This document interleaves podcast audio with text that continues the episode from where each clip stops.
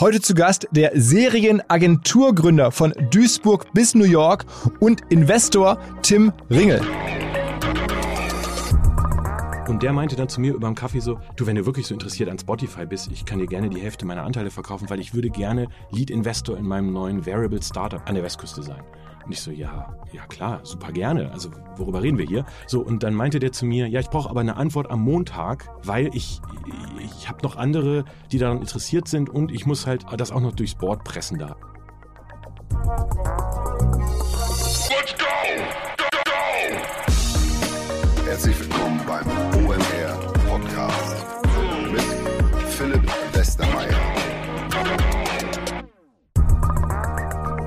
Wir haben einen neuen Partner und um diesen Partner gebührend vorzustellen, müssen wir erstmal gemeinsam Vokabeln lernen. Die Rede ist von der Firma Actindo und das ist eine Plattform, eine Mischung, eine hybride Plattform aus ERP, PIM, MDM und zahlreichen weiteren Kompetenzen. Was ist genau jetzt erstmal ERP? Kennt man vielleicht am ehesten. Das ist Enterprise Resource Planning und dabei geht es zum Beispiel darum, Auftragsmanagement zu machen, Versand, Lager, all das zu managen. Dann PIM. Das steht für Product Information Management System und darüber steuert man produktrelevante Daten vor allen Dingen. Dann gibt's noch MDM. Ich glaube, das ist Master Data Management, also eine Art Stammdatenverwaltung.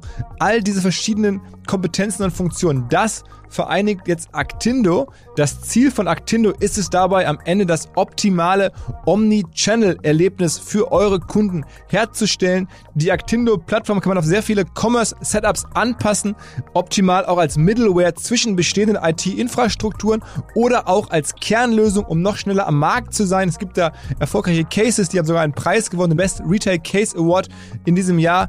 Alle Informationen unter Actindo mit C übrigens, actindo.com. Eine Sache, die ich seit Wochen, vielleicht sogar seit einigen Monaten schon beobachte, ist, dass WhatsApp ganz offensichtlich ein Comeback erlebt als Kanal, auch für Firmenkommunikation, als so eine Art Newsletter-Kanal. Das liegt vielleicht auch daran, dass es jetzt ja wieder erlaubt ist, von Facebook aus Newsletter zu versenden durch WhatsApp und das ist natürlich extrem attraktiv, wenn man das vernünftig macht, DSGVO-konform und so, dann erreicht man da auf jeden Fall Leute mit einer ganz anderen Öffnungsrate und Intensität als im klassischen ähm, Newsletter-Bereich. Und da gibt es einen Partner, der euch dabei helfen könnte, sowas zu machen. Und diese Firma heißt Messenger People, habe ich schon häufiger hier erzählt.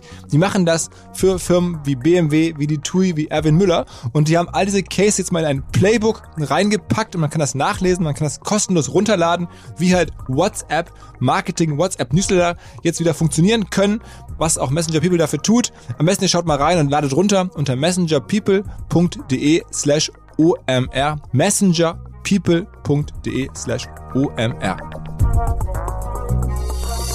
Der Tim und ich, wir sind eine Generation von Typen aus dem Ruhrgebiet. Ich glaube, er ist leicht älter als ich. Jedenfalls er aus Duisburg, ich aus Essen. Nur ist er deutlich weiter gekommen, während ich hier in Hamburg jetzt seit vielen Jahren bin, auch sehr glücklich natürlich, aber trotzdem ist er jetzt über natürlich Düsseldorf, dann bis nach New York. Und immer wieder hat er dabei Agenturen gegründet, angefangen im Bereich Affiliate, auch das war so ein bisschen meine Heimat im Online-Marketing. Das war eine ganz große Zeit, wo man sehr viel machen konnte, Performance-Marketing, Affiliate-Marketing, heute so ein bisschen irgendwie weniger im Fokus, aber er hat dann eine richtig große Firma gebaut, hat sie dann verkauft und dann weiter Agenturen gebaut für sich selber, für andere. Und damit eine ganze Menge Geld verdient, was er jetzt wieder investiert in Startups oder halt auch in größere Digitalfirmen. Zum Beispiel hat er in Spotify investiert kurz vor deren Börsengang und macht halt genau solche Investments in reifere Startups quer durch die Welt, wie aus einem Duisburger Gesamtschüler, also heute ein New Yorker Pre-IPO Investor wurde. Das ist die Geschichte von Tim Ringel und die gibt es gleich. Und nach dem Tim gibt es noch ein weiteres Gespräch, heute mal ausnahmsweise Doubleheader, und zwar mit Flo Hübner, einem Freund des Hauses hier von OMR seit vielen Jahren. Extrem beeindruckende Story, ganz ruhig und quiet haben die überall gebaut. Man kennt bei uns hier aus dem Podcast in den letzten Jahren immer Jex und den verrückten Gründer, den Howard Lerman. Überall ist in Teilen sicherlich vergleichbar. Ähm, auf jeden Fall aus Deutschland kommt, aus Berlin, mittlerweile über 400 Leute. Ich würde mal sagen, vermutlich auch schon auf dem Weg oder darüber hinaus zum Unicorn. Das habt ihr noch nicht so gehört. Deswegen die Story von überall nochmal nach der von Tim. Und jetzt direkt rein ins Gespräch mit Tim Ringel. Herzlich willkommen, Tim Ringel. Äh, hallo, lieber Philipp. Vielen Dank, dass ich da sein darf. Unsere Wege haben sich halt so halb ähm, überkreuzt. Du bist vor so fast 45 Jahren jetzt in Duisburg geboren. Ähm, ich äh, vor etwas wenigen Jahren kürzer in Essen. Ähm, und dann hast du äh, ja aus der Informatik kommt in Duisburg eine erste damals Affiliate-Agentur gebaut und das war der Anfang zu einer riesigen Reise, die wir jetzt gleich ein bisschen besprechen wollen. Ähm, kann man so sagen. Und es ging los mit Affiliate-Marketing. Es ging eigentlich los mit ähm, Website-Gestaltung ähm, und dann über SEO in Paid Search und dann in Affiliate Marketing und dann Social und Programmatik. Aber zu der ganz frühen Phase. Ganz früh. Also wir haben, ähm, also mein Mitgründer, damaliger Mitgründer von MetaPeople, das war ja meine erste Agentur, äh, der Marco Ciarrera, der auch noch in Duisburg lebt. Ähm, mit dem habe ich zusammen 98 während des Studiums, ähm, da kann ich gleich mal erzählen, warum, aber während des Studiums haben wir quasi äh, die unsere erste Agentur gegründet. Die hieß C&R Neue Medien, also Ciarrera und Ringe Neue Medien. Ähm, äh, und da haben wir eigentlich, wollten wir eigentlich eigene Internetprojekte bauen. So, und da haben wir äh, webeinkauf.com registriert gehabt, let's, äh, let'sworktogether.com. Die Idee war eigentlich, dass wir eigene Portale waren. Das hat ja jeder, der irgendwie coden konnte, äh, 99, 98 gemacht. Das war aber totaler Reinfall, weil wir keine Ahnung hatten, kein Kapital, total grün. Ich war irgendwie 21 oder sowas. So. Ähm, und die haben nicht gut funktioniert. Wir haben uns aber immer über Wasser gehalten, indem wir für KMUs Websites gebaut haben. Und die KMUs haben dann halt sind oftmals danach zu uns gekommen. So eine Website kostet dann 500 Euro oder sowas. Ja, das war, war für uns ja kein Aufwand. Wir sind ja Coder gewesen. Ähm, also Coder heißt, du hast Informatik ähm, äh, in der Schule gehabt quasi als Schulfach und dann irgendwie genau. Wirtschaftsinformatik, äh, glaube ich, studiert oder so, ne? Äh, Wirtschaftswissenschaften studiert. Also wir haben tatsächlich, ich bin ja ähm, ich war ja nie wirklich toll in der Schule, ja. Ich habe so ein Abi mit einem 3-3er Schnitt gemacht, ähm, weil die Schule irgendwie nicht so richtig für mich war. So dieses strukturierte Lernen war eher anstrengend. Das Tolle war, ich habe ja in der Gesamtschule Abi gemacht in Duisburg. Ähm, das Tolle war, dass das, äh, dass da der Jahrgang, der erste Jahrgang war, der einen Leistungskurs Informatik hatte. So, und darüber ähm, haben wir halt unglaublich viel Zeit am Rechner verbracht. So.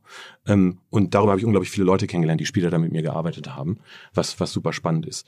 Ähm, und ich habe in der Uni Duisburg dann Wirtschaftswissenschaften studiert, weil mein NC, der Numerus Clausus für für Informatik zu schlecht war. Mhm. Ja, die wollten mich nicht haben. Und dann war ich irgendwie auf der, auf der Warteliste. Ich war zwischendrin ein Jahr bei der Marine in Eckernförde und auf Fehmarn ähm, und bin dann zurück und da war mein NC immer noch zu schlecht und habe dann gesagt, dann studiere ich Vivi, also Wirtschaftswissenschaften mit dem Schwerpunkt OAVI, Ostasienwirtschaft ähm, und habe dort dann den Marco wieder getroffen, der ja eigentlich ein Schulkamerad von mir war, in der Uni bei einer Steuervorlesung. Und äh, wir haben dann relativ viel zusammen OAVI, also Ostasienwirtschaft, Chinesisch, Japanisch und so weiter und Wirtschaft studiert. Ähm, äh, in meinem Fall eher unerfolgreich. Ich habe auch nie wirklich das Studium beendet. Ich habe das Studium abgebrochen, ähm, weil wir eben parallel eine Company gegründet haben. Und das war eben C&R Neue Medien und später MetaPeople. Und die MetaPeople ist dann wie groß geworden? Ähm, wir haben ja quasi, also MetaPeople wirklich am 1. Januar 99 aus der Taufe gehoben. 98 war eher so dieses Webdesign-Thema. Ähm, und haben äh, die Company dann mit um die 150 Leuten in 2011, Mai 2011 verkauft. Also dann über, über 15 Jahre oder nicht ganz? Also Jahre. zwölf Jahre, zwölf, zwölf Jahre lang. Und euer ganz großer Break aus, von außen betrachtet war, dass ihr unter anderem den, äh, die Performance-Marketing-Sachen für die Deutsche Telekom machen durftet, relativ früh. Ähm, ja, wir haben tatsächlich sehr, sehr lange, also wir haben immer unglaublich lange Kundenbeziehungen gehabt. Ähm, acht, zehn Jahre waren eigentlich nix für uns, weil wir, glaube ich, erstens früh dabei waren. Das heißt, wir kannten uns wirklich sehr gut aus. Also wir haben ja mit SEO gestartet, nach Webdesign SEO und dann war, ähm, war ich ja tatsächlich einer der ersten in Deutschland, der bei Google eine IO unterschrieben hat. Das waren noch auf TKP-Preisen 75 Dollar TKP äh, äh, Sponsored Listings. Darüber war ich natürlich, also wir waren halt einfach auch sehr eng mit Google hier in Hamburg. Ähm, und ähm, haben, kannten eigentlich die Branche. Wir waren eigentlich mit einer der ersten in der Branche, so neben dem E-Professional damals und wie sie alle hießen. So, und wir haben ähm, sehr viele Kunden sehr früh gewonnen und auch sehr stark entwickelt. Ich habe damals, äh, die Telekom war einer unserer größten Kunden über zehn Jahre hinweg. Und wie seid ihr damals als junges Team aus Duisburg dann bei der Telekom? Ist ja auch nicht so einfach. Ähm, das Wichtige ähm, war, ich hatte, bevor wir die Telekom gewonnen hatten, hatten wir bereits sechs Jahre lang E+. Und E war ja ein Düsseldorfer Unternehmen ähm, zu der Zeit und wir haben E ähm, in Kollaboration mit Gray gewonnen damals. Gray war die Kreativagentur, die haben jemanden gesucht, der sich mit Search auskannte.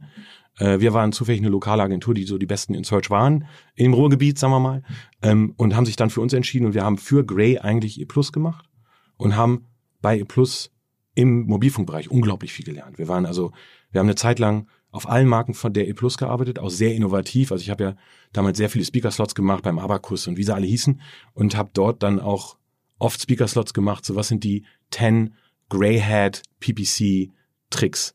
Äh, und die wurden teilweise auch von Google Für alle, die, die gar nicht so aus der Szene Ach so, kommen, ja, sorry. Greyhead ist irgendwelche so halblegalen Taktiken im Bereich Pay-per-Click, also PPC. Ja. Genau, und, und da haben wir teilweise mit ASCII-Codezeichen in Ad Creatives gearbeitet und das Zeug hat Google dann teilweise genommen als Beispiele, wo sie Sachen fixen mussten in ihrem in ihrem Ad-Produkt. So und darüber haben wir sehr, relativ viel Bekanntheit gekriegt und waren extrem innovativ. Und mit der Erfahrung von E Plus haben wir dann The Phone House gewonnen und ganz viele andere äh, im Mobilfunkbereich. Wir waren einfach im Mobilfunkbereich mit die Besten, muss man ganz ehrlich sagen. Dann hat E Plus uns irgendwann mal die Kündigung geschickt nach sechs Jahren, weil da Veränderungen bei E Plus stattgefunden haben, Merger mit irgendwas. Ähm, und dann waren wir auf der Suche nach, äh, nach einem neuen Mobilfunker. Und dann hat unsere Affiliate Unit, also Meta Apes, die Affen, ähm, äh, unter Thun Wongprasoid und Nils Göhner, die die beiden Mitgründer waren, ähm, die wir aus dem Studium und der, und der Schule kannten, ähm, äh, die haben dann die Telekom gewonnen im Affiliate Marketing.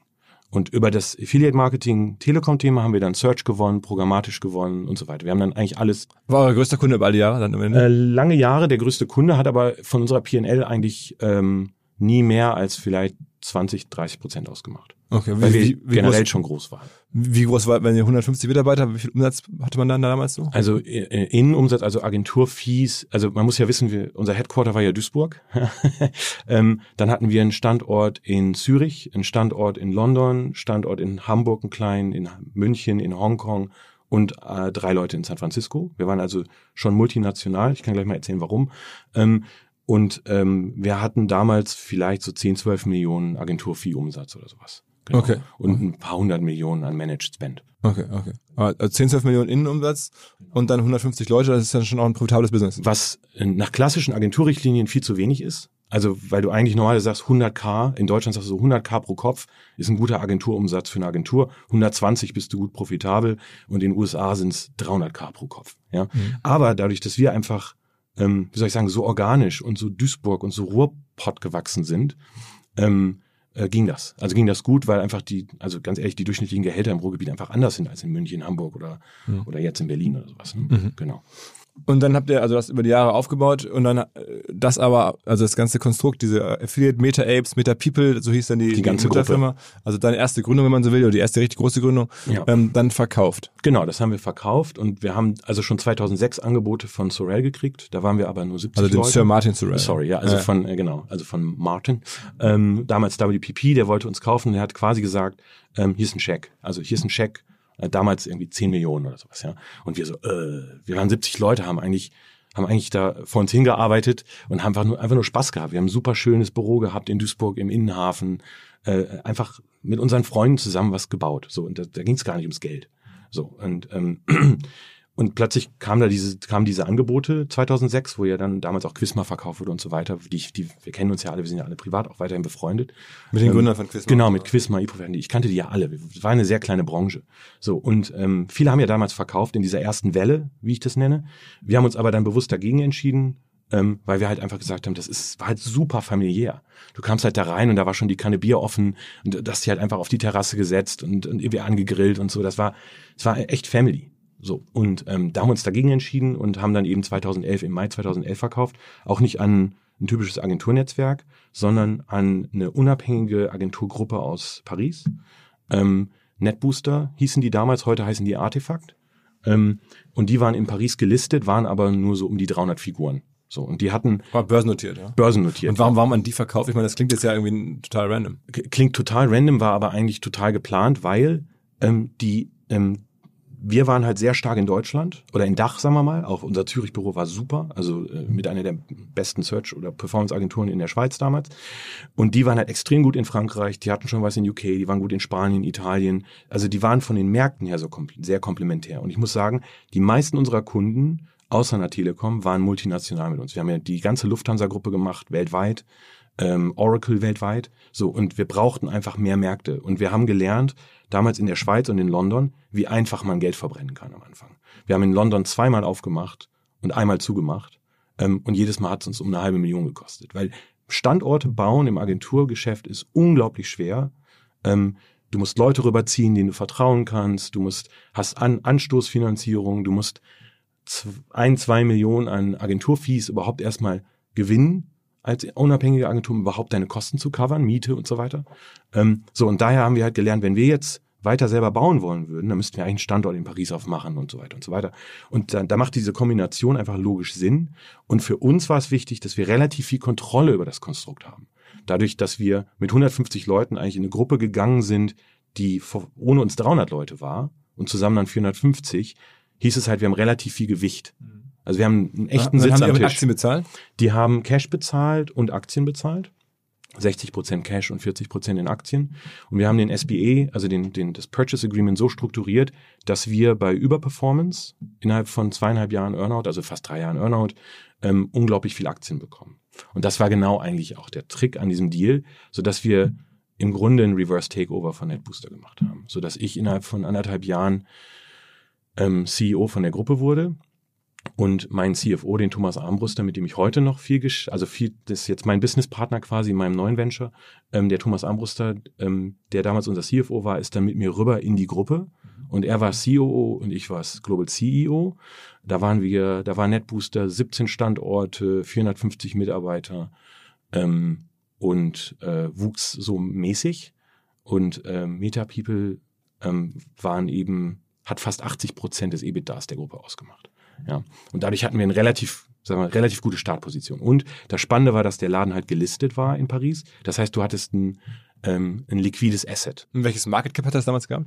Ah, das war marginal. Das Ding hatte vielleicht, äh, was weiß ich, 70, 80 Millionen Market Cap. Ja, und dann hast du dann hast du da übernommen das, und wie hast du dann entwickelt? Das haben wir übernommen und das haben wir in vier Jahren verdoppelt auf 950 Leute und 25 Standorte. Wir haben, ähm, wir waren eigentlich nur in Europa ähm, als wir es übernommen haben, Europa und ein bisschen Asien, also die hatten was in Shanghai. Wir waren dann, ähm, als ich dann gegangen bin in, in 2016, hatten wir, glaube ich, fast 25, 25 Standorte, wenn ich mich nicht täusche. Die Nordics, äh, Zentraleuropa, England, Middle, e Middle East ähm, und Asien. Und welchen Firmenwert dann? Ich weiß gar nicht mehr, auf welcher Market Cap das Ding getradet war, aber das muss ich ja dann wahrscheinlich rechnerisch verdoppelt haben. Also wir waren, wir waren wir haben die Profitabilität verdoppelt und wir haben die Größe des Unternehmens verdoppelt. Aber ich weiß nicht mehr, welcher Market Cap. Heute traden die bei 260 Millionen Market.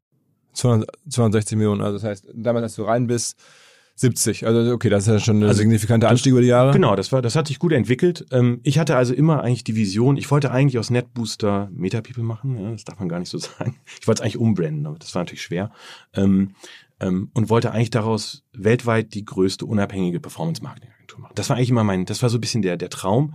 Und wir waren ja auch nah, also wir waren bei 950, fast 1000 Leuten. Und dann war der Plan, weil ich, also vielleicht nochmal schnell äh, für Kontext, so eine französische gelistete Company, ja, ähm, die muss man natürlich in Französisch managen, weil der, der, der, der Flow im Aktienmarkt passiert ja wirklich nur in Frankreich. Also da kauft, geht ja, es geht ja jetzt kein Deutscher hin und kauft in Frankreich irgendwie Aktien von einem französischen Unternehmen. Das macht ja fast keiner, außer es ist irgendwie ein, ein Pharma, pharmazeutischer Hersteller oder sowas.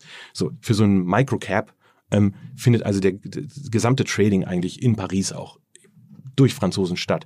So, ist natürlich problematisch, wenn ein deutscher CEO, der wirklich schlechtes Französisch spricht, so vierte Sprache, dritte Sprache, ähm, da irgendwie im Fernsehen auftritt um irgendwie ein Analystengespräch zu machen. Das, das war anstrengend. Vor allen Dingen, weil ich habe in der Schule ein Jahr wiederholen müssen, die zehnte Klasse, weil mir meine Französischlehrerin eine Sechs gegeben hat. Ja? Okay. Also das war so ein bisschen Karma, also äh, aus meiner Sicht. Äh, ich Aber muss das nicht los. Also ist überhaupt das Ziel, wenn man so eine Firma führt, muss man da nicht eher institutionelle Investoren überzeugen, als jetzt irgendwie den, den kleinen Retail-Anleger? Genau, genau, also du, wir hatten äh, 30 Prozent Float was sehr relativ wenig ist. 30, mhm. 40 Prozent Float, der Rest waren institutionelle. Und wem gehört die Firma dann? Also wer, wer waren die großen Owner, die da nicht äh, im Free Float waren? Äh, Private Individuals teilweise, also Ultra High Net Worth oder eben Private Equity Funds oder oder oder oder Venture Capital Funds aus Paris, also mhm. sehr französisch.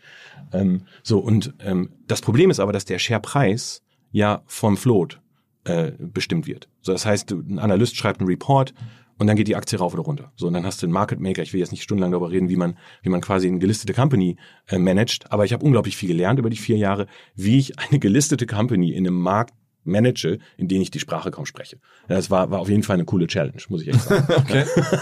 Und der Plan war, dass wir das Ding, weil ich den Pariser Stock Exchange so unglaublich ineffizient fand, ähm, der Plan war eigentlich, dass wir Kapital raisen, den Float rauskaufen, die Listing machen, mit einem Amerikaner mergen und dann relisten in Staaten, weil ich immer nach New York zurück wollte. Ich sage jetzt mal zurück für den Kontext, worüber wir wahrscheinlich später noch reden werden, ähm, weil ich unbedingt nach New York wollte. Schon eigentlich, weil die USA nun mal das Kronjuwel der Werbeindustrie ist. Da wollte ich unbedingt hin. Und das hat leider nicht geklappt, obwohl wir ein cooles Target in New York hatten, was genauso groß war wie wir, wo so ein Merge of Equals echt fett gewesen wäre, wo wir auf 1500 Mitarbeitern gekommen wären mit äh, fast 100 Millionen äh, Innenumsatz, also, also Agency Fees. Ähm, das wäre fürs Listing, da wäre ein Listing möglich gewesen. So. Und das ist leider, hat leider nicht geklappt, weil damals Stackwell, ich weiß nicht, wie, wie sehr du dich da auskennst, aber Stackwell MDC ist so eine große New Agency Holding Group. Ähm, die haben uns damals das Target weggeschnappt äh, und damit den Gründer und dann haben meine, meine institutionellen Investoren gesagt, jetzt wollen wir genug Rumspielerei, jetzt verkauft das Ding an Havas oder Publicis. So, und da habe ich gesagt, da habe ich keinen Bock drauf. Ich hatte keinen Bock, irgendwie, du, du als, als CEO einer gelisteten Company kannst du ja nicht in Earnout, das geht ja nicht, ne? Du bist ja nicht mehr, bist ja nicht Gründer in dem Sinne oder bist ja nicht Equity verhaftet. Aber es ist ja klar, wenn du so ein Ding verkaufst, das auch erfolgreich ist, dann locken die dich für fünf Jahre ein über einen Mitarbeitervertrag. Ich hatte keinen Bock, sag ich ganz ehrlich, irgendwie für Havas zu arbeiten. Mhm. Null Bock drauf. Die waren ja für mich immer die dunkle Seite der Macht. Ja. Ähm, bin ich rausgegangen, habe mich dann entschieden, meine ganzen Aktien zu verkaufen. Der Tom Armbruster hat dann äh, noch für ungefähr ein Jahr übernommen als CEO und ist dann selbst auch in ein Startup in Berlin gegangen für eine mhm. Zeit lang. Genau. Okay. Was hast denn du inhaltlich gemacht, um diese Firma so groß zu kriegen? Jetzt haben wir über die Eckdaten gesprochen, aber ja, was, also, was ist der Treiber gewesen, um halt eine Agentur so weiterzuentwickeln? Das Wichtigste ist Kultur.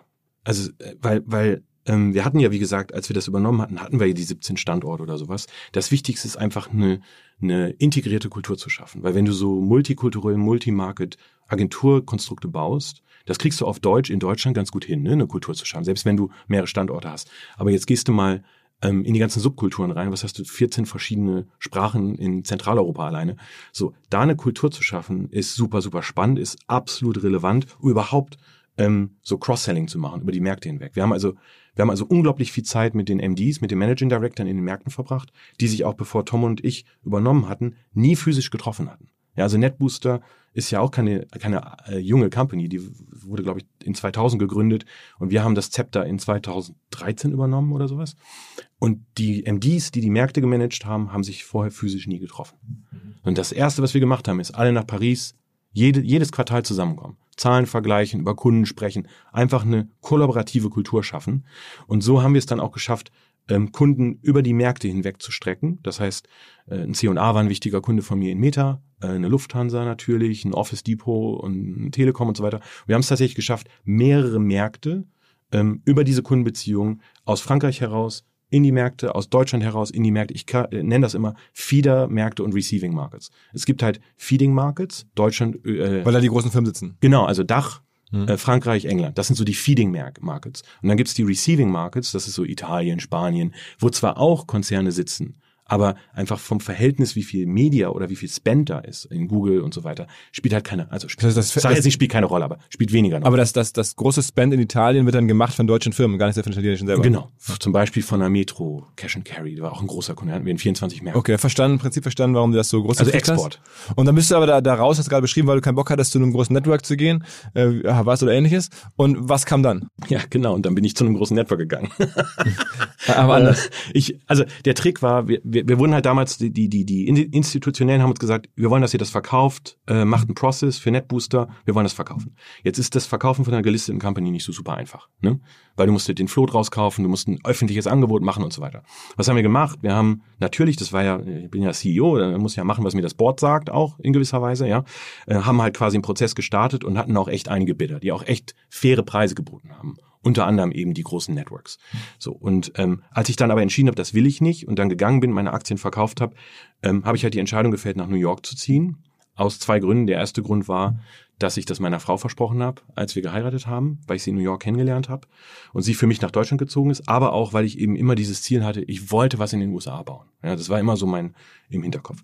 Und dann habe ich eben, haben wir diesen Move gemacht, haben uns darüber unterhalten, haben gesagt, okay, wir ziehen jetzt um, haben eine Schule für die Kids gesucht. Aber das war alles komplett privat. Also das war privat. Wir wollten wirklich. Du warst damals quasi arbeitslos, wenn man so will. Ja. Auf hohem Niveau, ja. ja. ja genau, arbeitslos. ja, ja, mit Sozialschnorrer. Ähm, und habe dann äh, äh, wollte dann rüber, habe dann eine Schule gefunden, eine Wohnung gemietet und dann kam der Anruf von äh, IPG, Interpublic Group. Ähm, die damals auch NetBooster haben wollten und dann eben gehört hatten, dass äh, ich irgendwie da raus bin und nach New York komme, woher auch immer. So. Und die meinten dann, ja, aber das ist doch super, äh, jetzt müssen wir gar nicht NetBooster, jetzt können wir den Ringel einstellen. ist ja viel billiger für uns. Äh, und haben mich da dann irgendwie nach Manhattan zitiert und haben gesagt, komm, lass uns doch mal unterhalten. Und ich habe mich da erstmal gesagt, was, ich habe keinen Bock auf Entrepreneurship, das ist überhaupt nicht mein Ding. Äh, das ist für mich ist nichts, ich will bauen, ja. Und dann meinten die, nee, komm, we make it worth your while und haben einfach mal an ein Whiteboard so ein paar Zahlen geschrieben, so Base Salary, Stock Options und den ganzen Schnickschnack. So, und das war äh, sehr convincing. okay. Also das ist Chef geworden für IPG. Das, äh, das, das, aber was auch eine Agentur ist, ne? Ähm, IPG ist jetzt so eine Agenturholding wie WPP, die haben 75.000 Mitarbeiter weltweit, also richtig groß. Und die haben mir dann gesagt, pass auf, wir brauchen jemanden, wir wollen einen erfahrenen CEO haben, der eine bestehende Agentur nimmt und daraus eine Digital Front Door Agency macht für die Gruppe. So. Ähm, wie gesagt, ich war da eigentlich dagegen, weil das ja die dunkle Seite der Macht ist, weil ich war ja immer Jedi und jetzt soll ich ein Sith Lord werden oder sowas. Ähm, ähm, äh, aber die haben mir halt wirklich also ein spannendes Paket gemacht, muss man ganz ehrlich sagen. Und ich habe auch so mit meiner Frau natürlich darüber geredet. Jetzt ziehen wir nach New York. Ist natürlich viel Ungewissheit. Ich habe Kinder. Ja, da werden wir wahrscheinlich in den nächsten drei Jahren, wenn das jetzt nicht läuft, wahrscheinlich echt einen siebenstelligen Betrag durchbrennen. Einfach weil ja, das so teuer ist, da zu leben. Weil das so teuer ist, da zu leben, mhm. eine Company zu bauen. dann habe ich gesagt, naja, ich könnte nach, in die USA ziehen, ähm, mir ein Netzwerk aufbauen, Kunden kennenlernen, potenzielle Mitarbeiter, also mir einfach ein Netzwerk bauen und jemand anders bezahlt dafür. Ja, das fand ich jetzt nicht so den schlechtesten Deal. Ähm, hab dann quasi eine Company geerbt in IPG mit dem Namen Reprise. Ähm, also du bist ja nicht CEO von IPG von dem gesamten nein, Ding, von den 75.000, sondern bist dann von der Tochterfirma, genau, die dann genau. sozusagen du aufgebaut hast. Genau, IPG hat äh, 100 Marken. Hm. Wie WPP auch. 100 Agenturen. Ist auch börsennotiert? Die sind auch börsennotiert, genau. Ähm, die haben ja alle einen Market Cap von irgendwie 10 Milliarden oder sowas, ja. So, und dann kriegst du als CEO, kriegst du da eine Company und die haben mir gesagt, das ist eine Search-Agentur, die haben wir 2008 gekauft. Ähm, und äh, wir wissen nicht, was wir damit machen sollen. Macht da draußen mal sowas wie NetBooster oder MetaPeep. So. Das wollten die haben. Ähm, und die haben mir gesagt, das sind so 600 Leute, 600 Mitarbeiter. Ich war ja so an 1000 Leute gewohnt, das war also Comfortzone bin dann nach New York in Manhattan in dieses Büro, habe meinen CFO kennengelernt am 1. Januar 2017 und ähm, habe gesagt, komm, lass mal die Zahlen laufen. Ich will mal verstehen, was die, was der Umsatz ist, was die Marge ist, wie viel Mitarbeiter. Komm, wir machen mal einen Headcount. Und da kam dann raus, das hat dann zwei Wochen gedauert, weil es halt echt ein Schiff ist. Ähm, und da kam raus, das sind nicht 600 Leute, sondern 1200 Leute. Das wussten die gar nicht, die, weil die Leute teilweise in den Agent anderen Agenturen gesessen haben, wie McCann, RGA, Huge und dort Search gemacht haben für die. So und die habe ich dann alle wieder zum Mutterschiff geholt, alle wieder in meine Struktur geholt und habe daraus dann innerhalb von zweieinhalb Jahren mit Akquisitionen von Agenturen, mit organischem Wachstum von 50 Prozent year on year, ähm, habe ich aus den 1200 Leuten 3000 Leute gemacht. Okay, ja. wow. Ähm, wir sind von ähm, 38, 83 Millionen äh, in, also Agenturumsatz, äh, Agenturmal, äh, Rohmarge, habe ich das Ding auf 300 Millionen Rohmarge. Und, und okay, und das, also durch vor allen Dingen aber auch Zukäufe? Ja, also ähm, wir haben fünf Zukäufe gemacht, England, Indien, Kanada ähm, und noch so ein paar, aber das waren vielleicht von den 300 vielleicht 100 Millionen.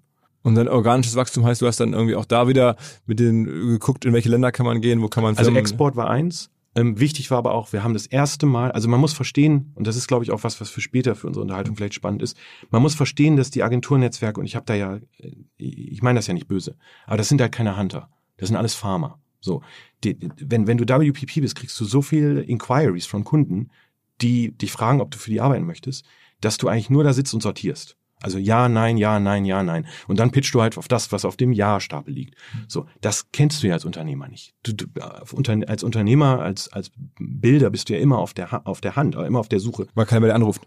Weil keiner bei dir anruft. Du musst halt deine eigene Pipeline bauen. Mhm. So und ich war, glaube ich, also neben ein paar anderen, es gab auch ganz tolle Leute bei IPG, keine Frage, die tolle Agenturen gebaut haben, aber es gab einfach nicht viele, die echte Hunter waren. Mhm. Und wir haben Reprise in eine Full-Service-Digitalagentur umgebaut, die nur aus Search kam. Wir konnten danach alles, bis auf programmatisch, das habe ich nicht angepackt, weil das leider in den Netzwerken sehr intransparent gehandelt wird und ich nachts sonst nicht ins Bett gehen kann, ja, wenn ich irgendwie das Gefühl habe, ich, ich verarsche meine Kunden, das mache ich nicht. So, und ähm, habe dann halt so, Social gehabt, kreativ gehabt, Content Creation gehabt, Website Building gehabt, also das, volle Spektrum. Ähm, und wir haben unglaublich viel Direktgeschäft gewonnen. Ich habe zum Beispiel ähm, das ganze Media, ganzes Media, selbst offline von Estee Lauder ähm, in Nordamerika gewonnen. 250 Millionen Mediator. Das ist ja, der Typ aus Duisburg ist dann zum Pitch eingeladen worden in New York, irgendwie dann Park Avenue bei Estee Lauder äh, oder so. Und dann Schickes Büro da, äh, genau direkt am, direkt am Central Park. Und wir haben, dadurch, dass wir einfach super innovativ waren und super authentisch, ähm, haben wir diesen Mediator gewonnen. Auf einmal haben wir irgendwie Kraut, Krauter Internal Agency, äh, Search Agency haben plötzlich den Media-Etat inklusive Billboards und Magazinen für Estee Lauder als Marke gemacht. 250 Millionen Dollar. Also musste ich dann über Nacht Wie viel? 250? 250 Millionen Dollar Media Spend. Ja, da musste ich über Nacht 30 Leute einstellen, die Mediaplanung verstehen, weil das kann ich ja nicht. Ich bin ja Digitalo. Ich weiß ja gar nicht, wie kauft man denn eigentlich Magazin oder oder sowas. Wie macht, keine Ahnung von. So, wir waren einfach echt gut in dem, was wir da getan haben. Und so haben wir unglaublich viel Direktgeschäft geholt. Ähm, Aber warum war die Reise dann nach, nach vier Jahren? 2017 hast du angefangen oder jetzt, jetzt, du bist nicht mehr da. Also ich unterstelle mal, es ist dann nach jetzt vorbeigegangen. Warum warst du so schnell wieder vorbei? Genau. Ich, ich habe ja damals, also das äh, hätte ich vielleicht an, an, anfangs sagen müssen, sollen. Ähm, ich habe damals ganz klar LPG gesagt, ich bin für, komm für drei Jahre. Für mehr werde ich nicht machen. Ich werde drei Jahre machen, weil ich bin Unternehmer. Und Unternehmer ähm, die sich verstellen, sind schlechte Unternehmer aus meiner Sicht. So ähm, und äh, nach zwei Jahren und sechs Monaten bin ich zu Michael Roth, der ja der Chairman von IPG war, ähm, und habe gesagt: So Michael, das Ding ist jetzt 300 Millionen in Net Revenue dieses Jahr im Forecast. Ähm, das werden wir auch schaffen, bin ich fest von überzeugt. Wir machen 75 Millionen EBITDA mit dem Ding. Ähm, 75 Millionen. Also auf 300 ähm, Millionen Umsatz macht er immer 20, über 20 Prozent Marge. Ja, genau. Also wirklich hocheffizient. Ähm, auch, also tolles Geschäft. Aber dann hast du denn da in der Zeit auch wirklich. Aber mir gehörte davon ja nichts. Ah. Weißt du, sondern ich wurde dann, ich wurde dann bezahlt, was ja auch fair ist. Das war auch der Deal. Und dann kriegst du deine Stock Options und die westen dann irgendwann und dann, klar kriegst du da im Grunde Geld für, aber als Unternehmer fragst du dich halt jeden Tag, so jetzt habe ich hier unglaublich Value geschaffen, aber mir gehört eigentlich nichts äh, davon. Äh. Und die verstanden es auch nicht wirklich, was für ein Value das ist. So. Und du bist halt in einem Milliardenkonzern, obwohl du 75 Millionen EBITDA machst, ja trotzdem irgendwie ein Krauter. So. Und das, das hat mir keinen Spaß gemacht. Und dann habe ich Michael gesagt, entweder du gibst mir das Ding jetzt und ich mach das, äh, baue das quasi, wo ich nur an dich reporte, direkt in die Holding und nicht über irgendwelche Subholdings, weil ich habe in der Subholding gehangen. Ähm, das, dann baue ich den Milliardenunternehmen, aber dann will ich auch ein, ein Profit Share haben, ja. Oder aber ich gehe. So, und dann äh, hat er gesagt, das kann ich nicht machen. Ne, das, das gibt's hier nicht. Und dann habe ich gesagt, gut, dann gehe ich halt. Ja, so. No, wann war das? Das war äh, Ende 19, Ende 2019. Äh, da, da bist du raus dann? Da bin ich raus und habe mich dann ähm, bei einer Agentur eingekauft in New York, äh, die heißt Spring Studios. Ähm, kurz Kontext dafür, ich bin ja wie gesagt Performance Marketer at heart, Excel Sheets, Coding, Programmieren, Analytics, da komme ich ja her. Habe aber gelernt, als ich im Mercedes Pitch saß oder im Microsoft Pitch irgendwie, die sind ja Budgets, das ist ja krank, ja. Ähm, ich habe ja den Digitalteil vertreten bei IPG, wenn es um Media Pitches ging. So, das heißt, eine UM oder eine Initiative wird eingeladen zu einem Mercedes Pitch, eine Milliarde Media Spend, ja, und ein großer Anteil geht nun mal digital und dann laden die halt den Ringel ein, der sich dafür digital hinstellen soll. So, das war immer das Konstrukt und dann würde ich das Geschäft dann digital umsetzen für, für eine Initiative zum Beispiel. So, ähm, und was habe ich in diesen Pitches gelernt, was ich ja vorher aus Duisburg nicht kannte? Ähm, die kreative Idee beeinflusst eigentlich, ob du gewinnst oder nicht weil die, die Slides, die wir damals als MetaPeople und äh, alle meine Mitarbeiter waren hervorragend bei MetaPeople und bei NetBooster, aber die Slides, die wir damals gemacht haben, waren halt Content-heavy. Mhm. Ähm, aber da kreative Ideen schwer. So, du gewinnst heute die richtig großen Etats ähm, entweder über extrem gute kreative Ideen, wie du die Activation machst, also wie lebt das dann am Ende auf TikTok und Co. Ja, aber das geht nicht ohne, dass du Kreative im Raum hast. Oder aber du kriegst es übers Procurement, weil du halt einfach die Rates dumpst oder sowas. Ne? So, und das war ja nie mein Game. Ich habe ja nie Rate Dumping gemacht. Rate Dumping heißt günstige Einkaufspreise. Super günstige Einkaufspreise oder Payment Terms von 120 oder 300 Tagen oder sowas. Das ist ja, da, so kann ja jeder gewinnen. Das ist ja, macht ja keinen Spaß. Sondern du willst ja eigentlich gewinnen, weil die sehen, du bist der Beste. Du, du, du, dein, dein Laden ist der Beste. So. Und da habe ich unglaublich viel gelernt, oder habe ich gelernt, wie wichtig die, der Zusammenschluss zwischen Kreativität, Content und Activation ist. So, das habe ich da das erste Mal gesehen, das haben wir in Reprise umgesetzt. Was ich aber nicht kann, ist, ich kann nicht kreativ. Ich bin halt einfach kein Und diese Spring Studios ist eine Kreativagentur? Reine Kreativagentur. Und die hast du durch Zufall in, in New York irgendwie gefunden? Genau, äh, durch Zufall. Also du kommst eigentlich, wenn du in London oder in New York bist, kommst du eigentlich an Spring nicht vorbei. Weil Spring Studios ähm, organisiert die Fashion Week in New York. Wie groß sind die denn? Ähm, 300 Leute. Ähm, aber ähm, Spring gehört das ein Gebäude in Tribeca, wo quasi alle Tentpole-Events in New York stattfinden. Alle High-Level Tentpole-Events. Also wenn Ann Wintertour von Vogue irgendwie ein, ein Event macht, ist es bei Spring. Wenn die, die New York Fashion Week ist bei Spring. Tribeca Film Festival ist in Spring.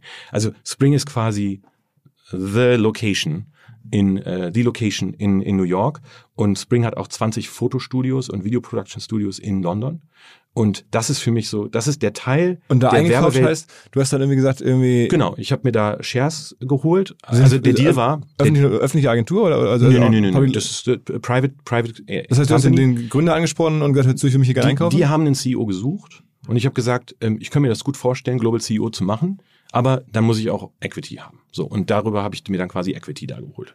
und we wem gehört das? Das gehört auch jetzt, das gehört einem, das gehört Family Offices ähm, und zu einem großen Teil immer noch dem ehemaligen Gründer. Der Laden ist zwei- 26 Jahre alt, äh, in London gestartet mit einem Fotostudio damals. Ähm, und der, der, der Gründer hält immer noch äh, über 20 Prozent an dem Laden. Das war also der Gründer plus äh, Family Offices. Ich hatte es kürzlich schon mal erzählt. Die Kolleginnen und Kollegen von Vodafone haben sich was Neues ausgedacht für ihre Geschäftskunden, insbesondere kleinere und mittlere Unternehmen. Da gibt es ja das Problem, dass immer mehr Firmen Opfer werden von Cyberkriminellen. Und das läuft ja häufig so, dass gerade Handys von Mitarbeiterinnen und Mitarbeitern gehackt werden oder dass halt Mitarbeiter und Mitarbeiter Phishing-Attacken zum Opfer fallen. Also man glaubt, eine E-Mail sei echt, schreibt zurück und schwuppsiwupps ist man in die Falle gelaufen und Kriminelle kommen über einen Mitarbeiter-Account in die gesamte Firma oder ins Netzwerk hinein. Und genau um das abzusichern, gibt's jetzt von Vodafone Lookout. So heißt das ganze Programm. Und damit kann man Firmenhandys so absichern, dass wenn ein Handy sozusagen gehackt wurde oder ein Account geknackt wurde, überfallen wurde, wenn man so will, da greift jetzt diese Lookout-App, die versucht im Zweifel das Handy zu isolieren, sicherzustellen, dass man nicht weiterkommt als dieses eine Handy, nicht tiefer ins Netzwerk hinein.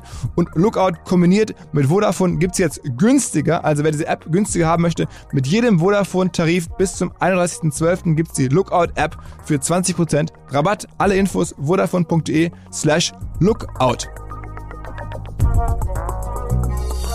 Und dann haben die dich irgendwie gefunden als potenziellen CEO. Ja, die haben mich angesprochen und ich habe mir das angeguckt und habe gesagt, das ist eigentlich genau das, was ich suche, weil ich ja dieses hochkreative, aspirational Brand Building, das wollte ich besser verstehen, das will ich können, weil ich auch glaube, dass gerade aspirational Brands, also Luxusmarken, ähm, noch relativ wenig D2C können, digital. So, also eigentlich ein Sweet Spot. Ähm, aus meiner Sicht. So, was, was passiert? Ich habe am 1. September 19 mich da eingekauft, habe da angefangen als Global CEO, Eingekauft, das heißt dann, wie viel Anteil hast du dann gehabt? ich hatte äh, äh, einen mittleren einstelligen Prozentbetrag, sechs, sieben Prozent habe ich mir da. Okay. Und da zahlt man dann aber auch schon ein paar Millionen dafür?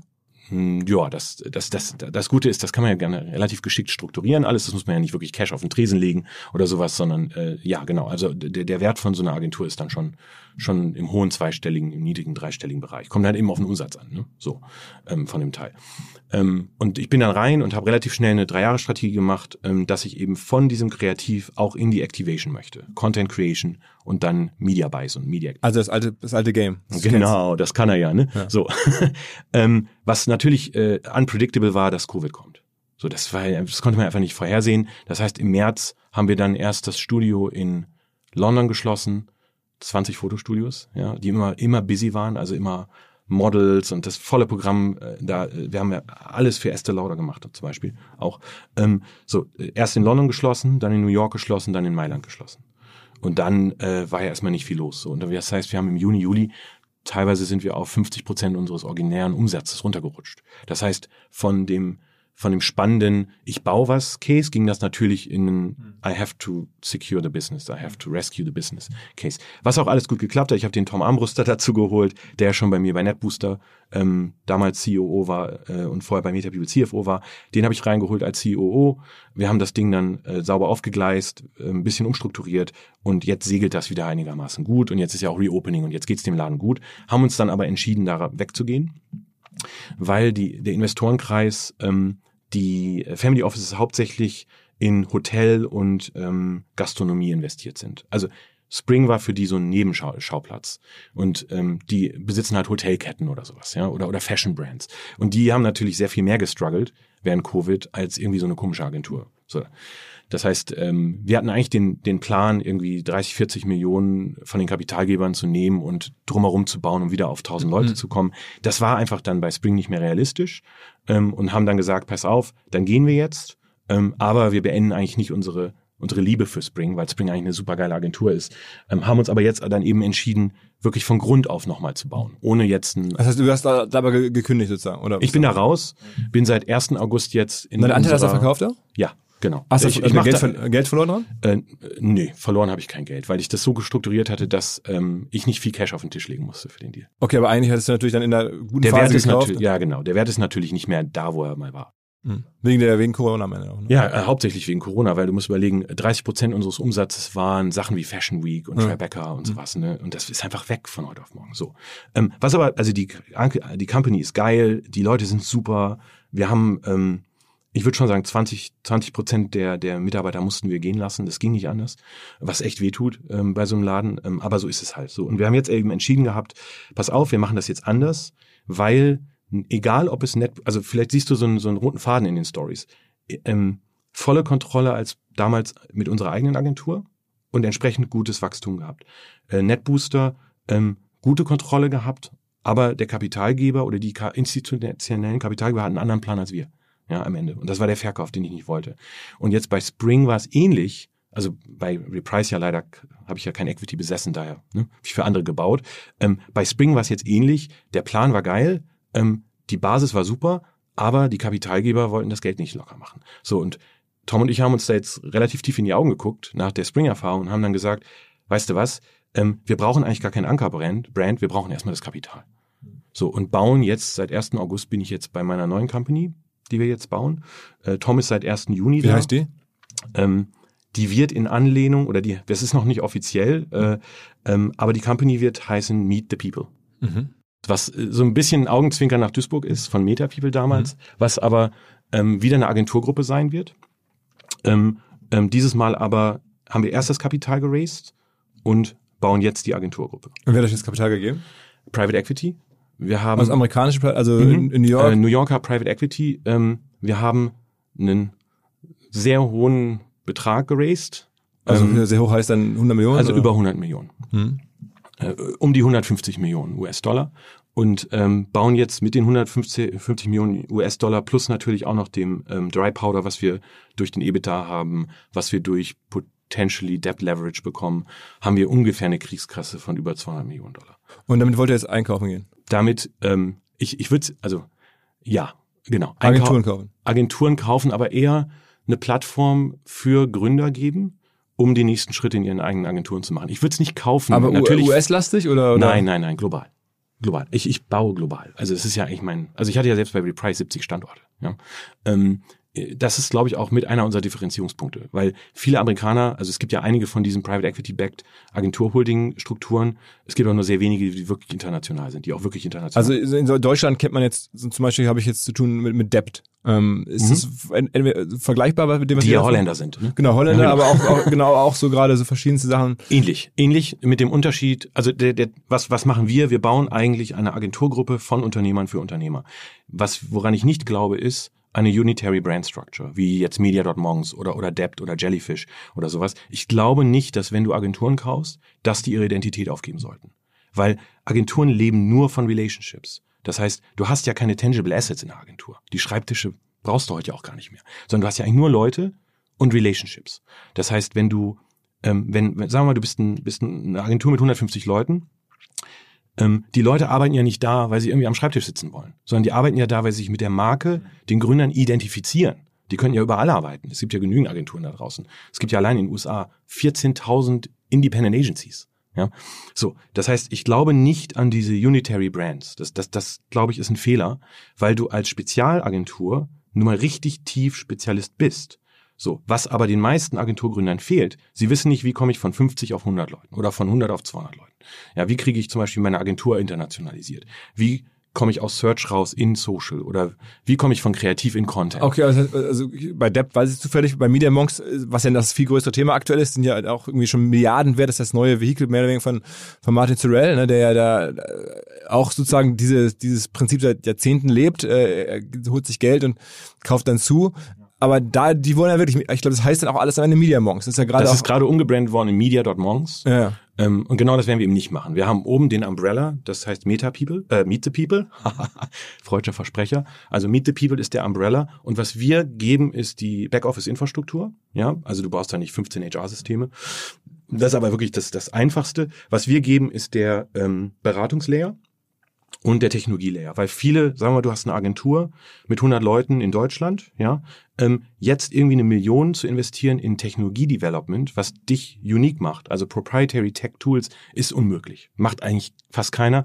Was, es gibt Gründer mit unglaublich tollen Ideen, aber die haben meistens erstens nicht das Kapital, zweitens nicht die Attention, um mal wirklich was Uniques zu bauen, was nicht nur Search, Social oder Kreativ Execution ist. Was unser Job ist in der Struktur, behaltet eure Marke bei, seid exzellent in dem, was ihr tut. Wir bauen das Konstrukt drüber und drunter, was quasi als Interface agiert. Aber am Ende ist dann die Idee, also von dem, ihr wollt das auch in die Börse bringen eines Tages, dann logischerweise. das wäre natürlich, äh, das ist der richtige Plan, ja.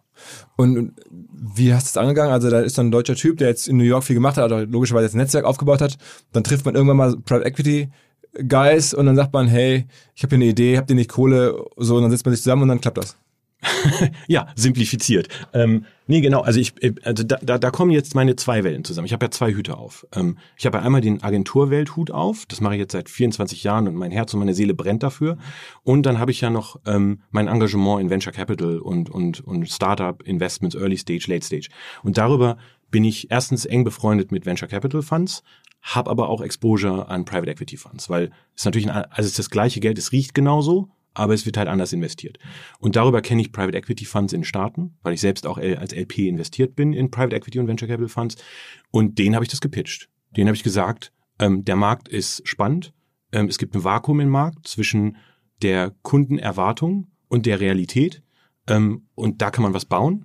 Plus, wo ähm, Sir Martin uns einen riesen ähm, Vorteil geschaffen hat, die Agenturbranche oder jede ähm, serviceorientierte Branche ist ja für Investoren nicht unbedingt super sexy, weil du keine tangible Asset hast, weißt du? Und die Menschen eigentlich das einzige sind, was den, was den Wert ausmacht. Walking Assets. Genau, Walking Assets, worst case. Ähm, das heißt, das war eigentlich für Finanzinvestoren not the sexiest industry. Was Sorel geschafft hat, und das werden wir so nicht schaffen, ähm, was Sorel geschafft hat, ist, der hat die Agenturindustrie für Investoren wieder sexy gemacht. So, der tradet ja heute auf acht bis zehn Mal Net Revenue. Das ist ja total krank. Ja, ist auch unsinnig, macht keinen Sinn. Zehn, also das heißt, ne, die Firma ist zehnmal so viel wert wie der Jahresumsatz, Innenumsatz. Mhm. Das ist macht überhaupt gar keinen Sinn. So, aber warum es, nicht? Ja, weil weil Weil das Wachstum da ist.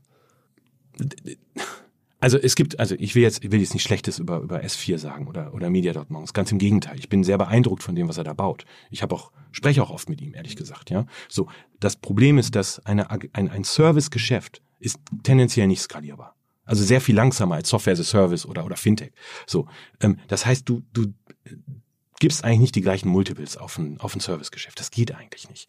Er wird aber gerade so behandelt wie der Tesla in der Agenturbranche. Ist aus meiner Sicht totaler Quatsch. Ähm, was realistische, realistische Multiples sind. Du kriegst eigentlich als Agentur ein EBITDA-Multiple, also auf deine Effizienz. Und wenn du Economy of Scale hast, das heißt über 1000 Leute kommst, kannst du an Net Revenue Multiple denken, also Agentur-Fee Multiple denken. Die sind aber in der Regel, wenn du dir die, das Wettbewerbsumfeld anguckst, jetzt nicht Sorel, sondern du guckst dir die Holding Companies an, die traden alle so zwischen 1 bis 1,5 mal Net Revenue. Du guckst dir die New Generation Hokos an, das ist Stagwell MDC, Jellyfish Debt, äh, S4 und die bewegen sich zwischen 4 und im Fall von S4 acht bis zehn Mal Net Revenue. Das ist realistisch. So drei, vier, fünf Mal Net Revenue ist realistische Bewertung für solche Konstrukte. Mhm, mhm. Okay, ähm, das heißt, er schafft es aber, das irgendwie deutlich zu übertreffen. Und Was jetzt, daran liegt, dass er als Person einfach äh, obwohl er schon die Advertising Industry ist. Mit der 70 ist oder sowas, ne? 76. Was natürlich für die Shareholder auch ein Risiko ist. Also ich. Ne, aber du ab und zu telefoniert ihr dann oder, oder so? Äh, genau, ich habe ja viel auf Clubhouse gemacht während der Pandemie ähm, und habe da eben einen Clubhouse-Channel geschaffen, der heißt Ad Industry Disrupted. Habe mit ein paar Freunden einfach zusammen einfach Quatsch geredet über, über die Werbeindustrie. Ähm, und da habe ich auch Sir Martin oft eingeladen und der hat auch oft da äh, eben gesprochen, genau wie Mark Penn, der Typ, der Stagwell macht. Ist, ähm, ist Clubhouse noch ein Ding in den USA? Äh, ich bin, also ja, ich habe Clubhouse noch, aber ich habe keine Zeit und gucke auch nicht mehr viel. Also das ist eigentlich auch genau wie hier auch tot. Hm.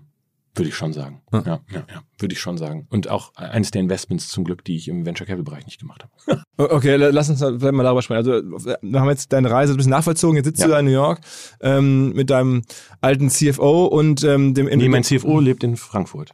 Ah, okay. Genau, okay. genau. Also der Tom, der Tom lebt in Deutschland und das ist auch wieder die Ambition. Wir werden eben ein weltweites Netzwerk bauen. Wir haben jetzt auch schon gekauft. Also wir sind ja erst zwei Monate alt oder anderthalb Monate alt.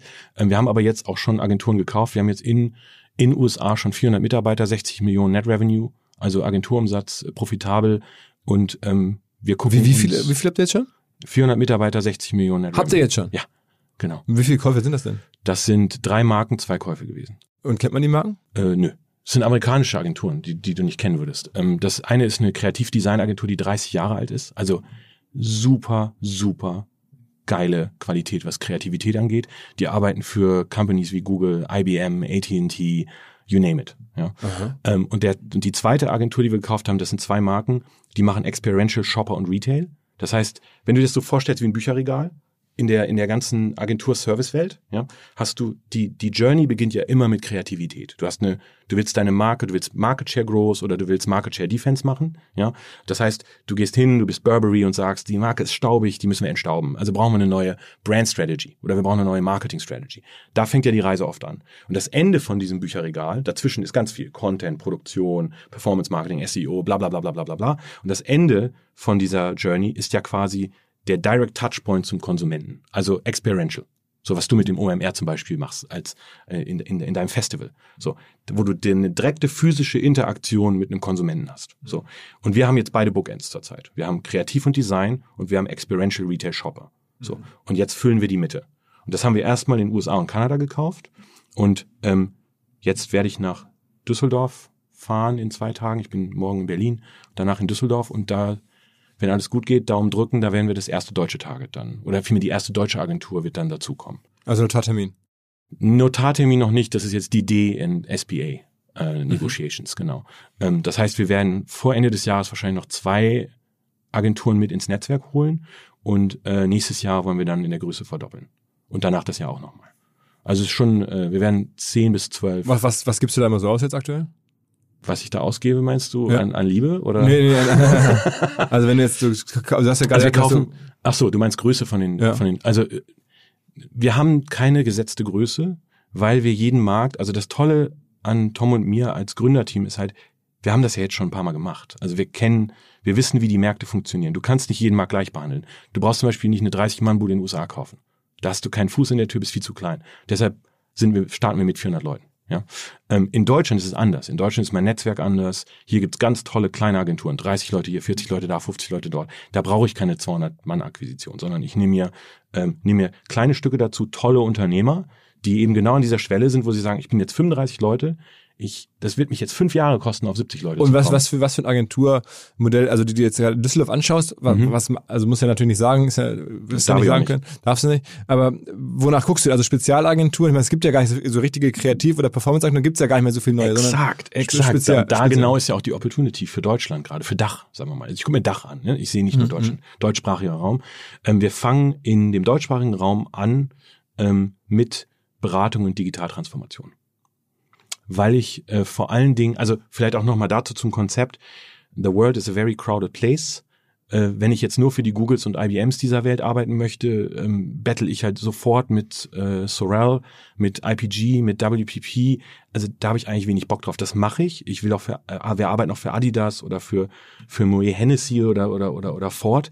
Aber ich kann kein mehrere tausend Leute Independent Agenturnetzwerk bauen und abhängig davon sein, ob ich morgen einen BMW Etat habe. Weißt du, weil die sind halt nicht so sticky, weil jeder das Zeug haben will, jeder dich im Preis unterbietet. Du kannst so ein Netzwerk viel besser bauen, wenn du die zweite Riege der Brands nimmst, die sehr viel, ähm, die sehr viel integrierter denken heute, weil wir direkt mit dem C-Level reden, anstatt mit einem VP Marketing, sondern das ist eher, worauf wir gehen. Wir gehen eher auf, das nennt man in Deutschland ja Mittelstand, aber selbst ein Mittelständler in den USA hat 100 Millionen Mediaspend als Beispiel. Ne?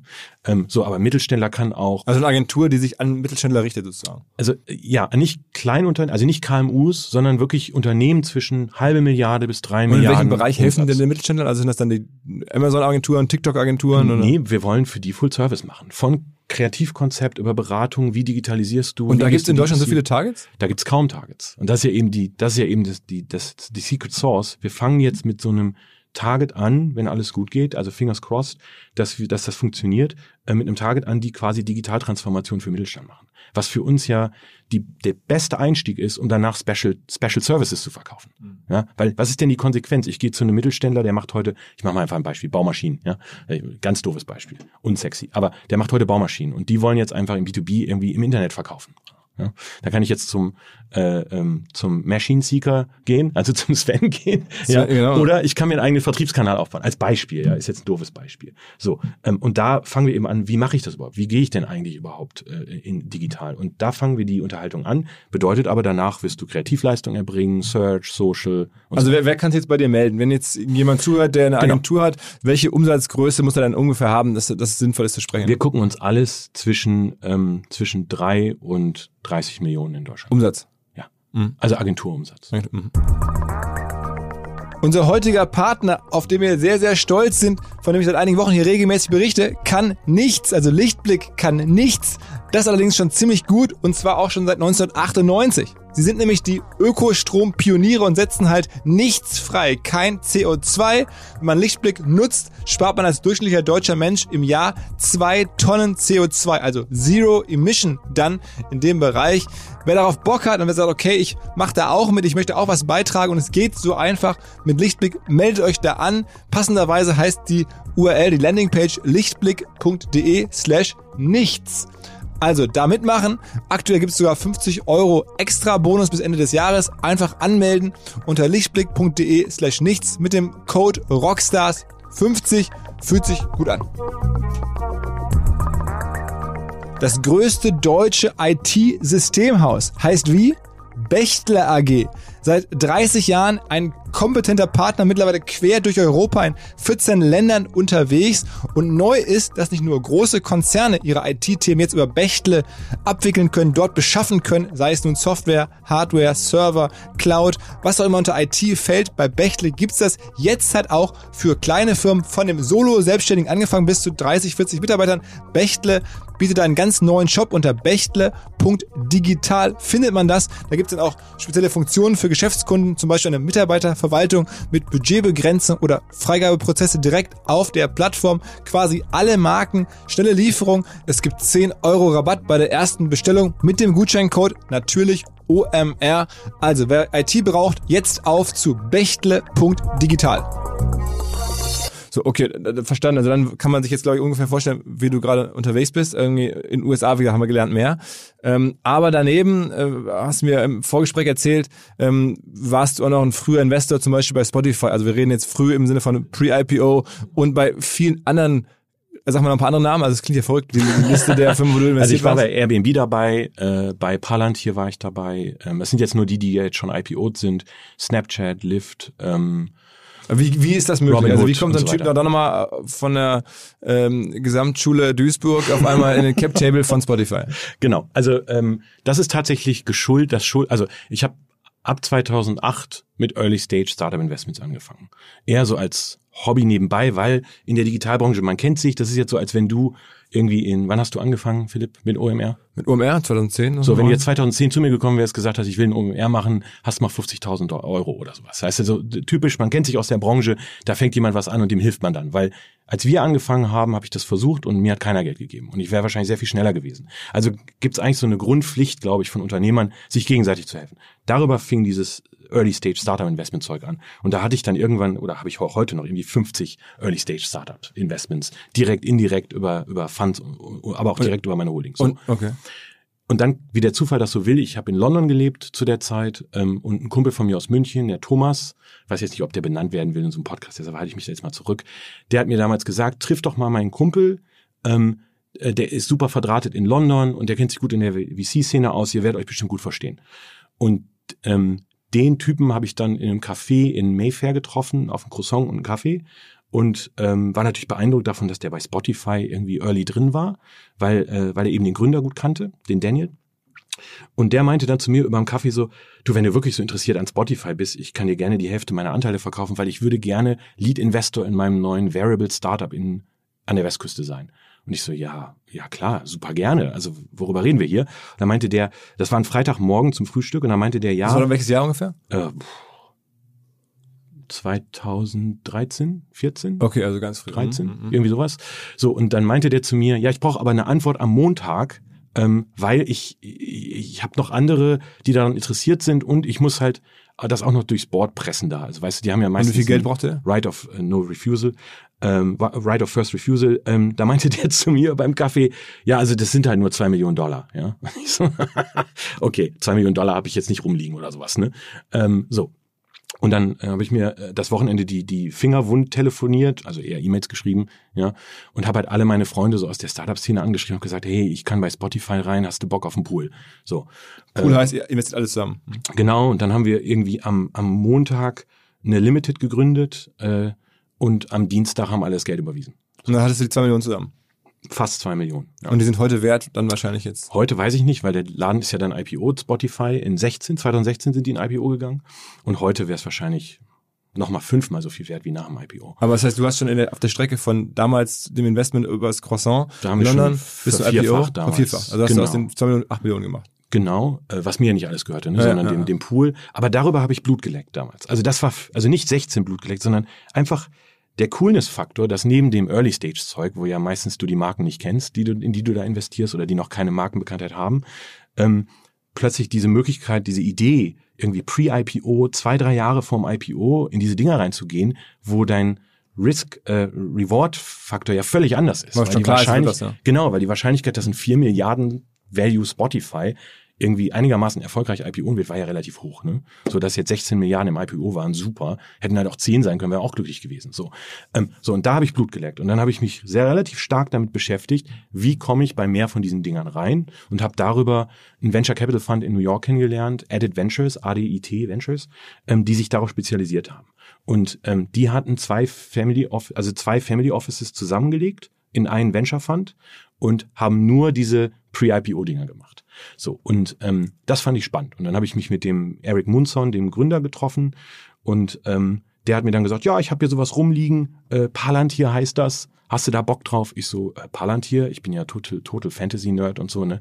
Geil, Lord of the Rings, ja, geiler Name, habe ich mich damit beschäftigt, okay, Data Aggregation, finde ich super. Ich gesagt, klar, mache ich ein Ticket. So, ja, das ich so, war- was hast du da investiert? ja, 100k oder sowas damals. 100.000. Ne? Aber das war irgendwie auf einer geringen Bewertung. Die waren gerade irgendwie eine Milliarde zwei oder sowas ja, äh, wert damals. Ähm, so und habe dann Stück für Stück über diese SPVs, also also vielleicht äh, weiß Special ich, Purpose Vehicle, also so Firmen, Genau. die dafür gedacht sind, nur das Investment zu halten. eigentlich so. Pools, ne? wie auch der Pool für Spotify hat Edit halt einmal den Diversified Fund gehabt, ähm, in dem du dann Geld reinsteckst, sagen wir, du steckst da irgendwie eine Mio rein und dann geht das durch zehn Companies, dann hast du in jede Company 100 investiert, so nach dem Motto. Ne? So, das ein Diversified Venture Capital Fund.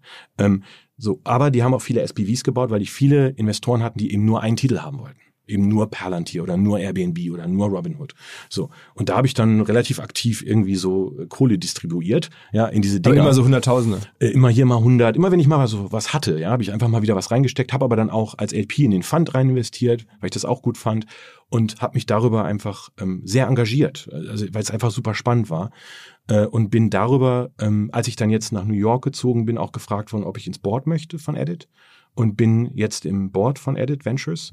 Das ist, wir sind jetzt, die haben jetzt drei Funds gemacht, also drei Late Stage Funds gemacht, einen Early Stage Fund. Der Early Stage Fund ist 80 Millionen Managed Capital, um quasi mehr mehr Sourcing zu machen. Ja, also Seed und A Round machen die und äh, der Late Stage Fund macht alles so ab D Round. Ähm, also Pre-IPO D-Round. So. Ähm, und da bin ich sehr aktiv als, als Boardmitglied und bin jetzt auch bei dem neuen Fund, den wir jetzt auflegen werden Ende des Jahres. Das wird ein 250 Millionen Dollar äh, Late Stage Venture Capital Fund. Bin ich halt auch dann eben Teil der GP-Struktur, der General Partner Struktur. Genau. Neben deinem anderen Job. Neben meinem Job. Also dann ist ja die, die Kunst ist dann immer wieder Firmen zu finden, drei Jahre vor IPO, also die schon bekannt sind, aber noch nicht jetzt börsennotiert, wo man noch reingehen kann. genau. Aber es ist auch ein riesen Wettbewerb äh, darum. Also ich meine, das Super. ist ja nicht so, dass die, die da auf euch gewartet haben. absoluter Wettbewerb. Ähm, wir müssen auch sehr viel, wir sagen auch sehr viel Nein und, und ich habe jetzt auch schon das zweite Mal Nein zu den Gorillas zum Beispiel gesagt, ähm, weil das Geschäftsmodell, ähm, es, wir suchen nach bestimmten Geschäftsmodellen. Aber ich meine, heißt, ihr sagt nein, das ist ja gut und schön, aber eigentlich, ihr müsst erstmal jemanden finden, der zu euch Ja sagt. Ja, wir haben aber heute auch schon eine Reputation, die, ähm, wo unser Dealflow ganz gut ist, muss man ganz ehrlich sagen. Wie haben wir den aufgebaut? Den haben wir vor allen Dingen dadurch aufgebaut, dass wir uns als Problem Solver positionieren. Das heißt, ähm, ich, ich mache immer dieses Beispiel ganz gerne. Jetzt stell dir vor, du bist ein Gründer, hast jetzt 15 Jahre deines, deines, deines Schweißes und deiner Arbeit und deiner Familienzeit investiert in eine Company, die ist jetzt na, nach der letzten 200 Millionen Runde drei Milliarden wert. So, jetzt gehst du nach Hause zu deinem Lebenspartner, Mann oder Frau, und sagst, boah, Honey, we are basically billionaires, aber du lebst irgendwie immer noch von Paycheck zu Paycheck, weil das halt nicht liquide ist. So, und jetzt, ähm, wenn, wenn ein Index reingeht und Sequoia, da gibt es natürlich Liquiditätsmomente, aber es gibt immer Problemmomente bei den Gründern oder im Umfeld der Gründer. So, und dann positionieren wir uns quasi Second Market und versprechen ein Ticket. Also zum Beispiel, das haben wir bei Palantir so gemacht, wir haben gesagt, wir würden gern 25 Millionen allokieren in 2015 oder sowas. Ähm, wann immer ihr ein Second Market Issue habt, wir sind eh schon auf der Cap-Table jetzt, dann lösen wir das für euch. Das bedeutet, ihr müsst nicht durchs Right of First Refusal, weil wir bereits auf der Cap-Table sind. Ihr müsst nicht irgendwie einen neuen Investor vorstellen, der dann gewettet werden muss, sondern wir allokieren quasi Funds an ein Startup und lösen dann deren Second Market Issues. Weil du auch nicht willst als Startup, dass deine Employees Second Market das Zeug irgendwie publicly Okay, traden. aber- und der Markt ist noch nicht so kompetitiv? Also der Markt der Firmen, die Nee, sowas tun? Der ist nicht so kompetitiv.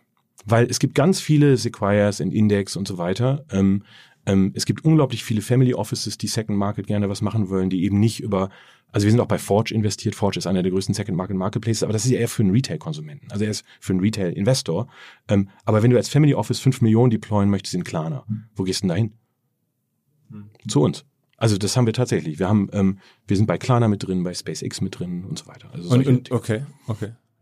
Und das sind dann alles Firmen oder ich hätte immer gedacht, dass da dann auch noch größere Jungs äh, äh, zum Zug kommen bei solchen äh, Firmen, um dann da Secondary anbieten zu können. Also ne, Verkäufe ähm, direkt von den Gründern oder von äh, frühen Mitarbeitern, die dann ihre Aktien direkt gegen Cash verkaufen, an euch oder an, an andere. Da hätte ich gedacht, dass, dass, dass man da eigentlich mit so einer kleinen Unit, ich sag jetzt mal, Genau. nicht rankommt, weil das irgendwie noch größere Jungs Ja, waren. ja. Äh, so, denkt man, aber es ist tatsächlich so, dass gerade der Eric Munzer, der Gründer, hat da ein sehr gutes, also einfach sehr gutes Netzwerk auch zu den Und Gorillas zum Beispiel, sagt ihr, wäre für euch noch nicht äh, attraktiv? haben wir jetzt das zweite Mal, also Nein gesagt, wir wurden halt, wir haben das Deck gekriegt, wir wurden angeschrieben und so weiter, haben uns das angeguckt und da haben wir das zweite Mal jetzt Nein gesagt. Wir haben bei vielen Sachen Nein gesagt, bei WeWork zum Glück, ja.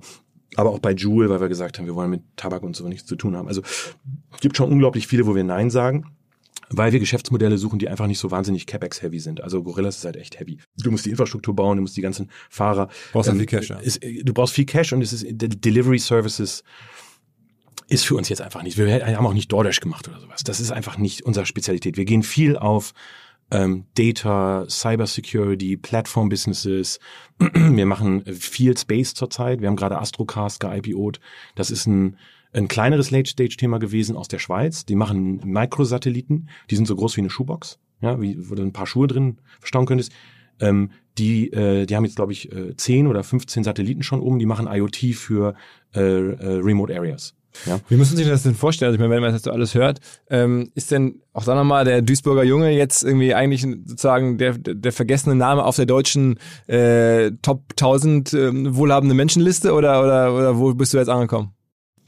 Ich bin immer noch im Ruhrgebietler, im Herzen Duisburger und Wa- Was ähm, musste man dir denn bezahlen, dass du bei Reprise, also was, was kriegt man denn da generell, wenn man so einen Job macht bei Reprise? Hast du gesagt, da haben die dir viel Geld angeboten? Habe ich damals äh, vor ein paar Minuten nicht nachgefragt, aber was ist denn, denn nach New Yorker Verhältnissen, wenn man so eine Agentur da jetzt innerhalb von so einem Netzwerk führt und groß macht, was ist denn dann viel Geld? Also als Gehalt? Also ähm, was, was, was verdient man als Geschäftsführer in Deutschland, sagen wir mal? Ja, also was verdient man dann einen sechsstelligen Betrag? So, weißt du, das ist so dein Basisgehalt.